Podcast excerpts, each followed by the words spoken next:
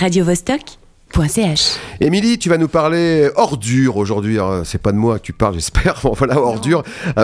Avec un film qui sort en salle cette semaine, à retrouver au cinéma du Grutli, côté Genevois. Oui, Zebra. Si tu es de celles et ceux qui aiment faire durer le plaisir et qui tardent à descendre la poubelle, je te dirais Don't get attached to your matter out of place. En français, ne t'attache pas à ta matière déplacée. Cette phrase, lancée à la fin du film par un des volontaires préposés au nettoyage du désert après le passage du festival Burning Man aux États-Unis, rend compte du rapport ambivalent que nous entretenons avec nos déchets.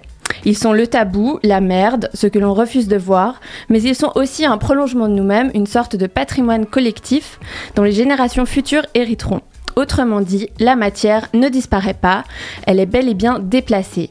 Si on peine à prendre conscience de cette réalité, le documentaire Matter Out of Place de Nikolaus Geralter nous montre la voie. Sans commentaire ni musique, la caméra immobile enregistre avec sobriété le ballet, au sens du spectacle et non de la brosse, des éboueurs du monde entier. Je vous laisse le temps d'un court extrait avec le son de leur flux opérationnel.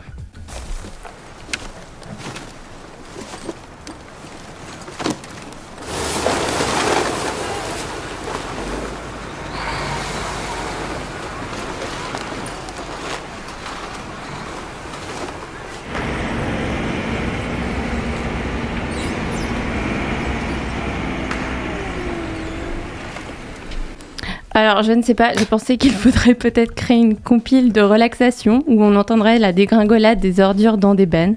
En tout cas, le film a eu sur moi un effet très méditatif. En Autriche, une pelle mécanique creuse le sol d'un champ pour y sortir, dès la deuxième pelletée, des résidus de verre, de métal et de plastique enterrés il y a plus d'une cinquantaine d'années. Plus elle s'approche de la nappe phréatique, plus les objets excavés sont bien conservés. Les chercheurs parviennent même à déchiffrer un article sur un morceau de journal. En Grèce, des plongeurs perquisitionnent les fonds marins à l'affût du moindre rebut.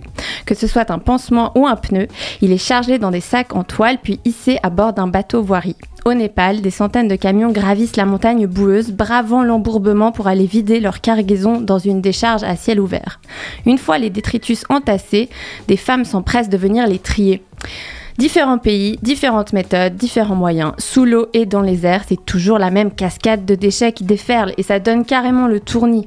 Est-ce que, à part son côté contemplatif, le film dénonce quand même le système de la surconsommation dans lequel nous vivons? Tu veux parler du capitalisme? Oui. Alors oui, bien sûr. Même si le film est construit sans didactisme ni narration militante, le face-à-face implacable avec les ordures suffit à dire l'essentiel. La quantité vertigineuse de matière qui circule de nos intérieurs jusqu'à son point dans la nature parle d'elle-même.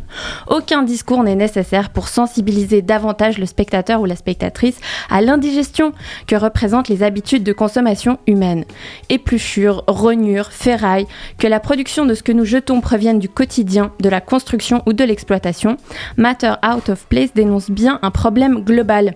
D'ailleurs, Nikolaus Geralter est un cinéaste engagé et méticuleux qui enchaîne les films dévoilant l'aberration délétère des politiques commerciales.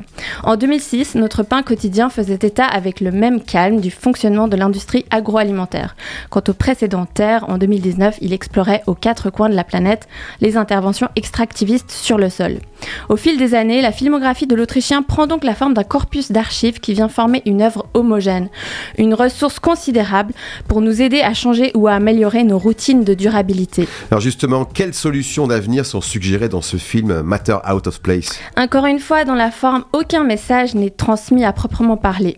Mais dans le fond, il va de soi que chacune des séquences laisse songeur. Elles obligent les spectateurs qui les regardent à remplir l'espace du silence et à construire un avis critique. À titre individuel, à part le fait de réduire mon acquisition d'emballages inutiles, de matériaux non biodégradables et de fermes sagement montries, j'ai pensé à une issue un peu métaphysique. En regardant ces machines broyer, engloutir, aspirer, j'ai été envoûtée par leurs mouvements incessants. De leur bouche, elles avalent, de leurs bras, elles en serrent, de leurs mains, elles aimantent. À l'image de notre organisme, elles ont pour mission de dégrader la substance. En me considérant moi-même comme un appareil à décomposer et voué à la décomposition, mon rapport aux déchets pourrait évoluer du dégoût vers une forme de respect. Au fond, nos ordures sont aussi macabres que sacrées. Nous gagnerions à leur donner une plus grande place dans nos cœurs afin de les accompagner dans l'au-delà et leur donner une sépulture plus digne. radiovostok.ch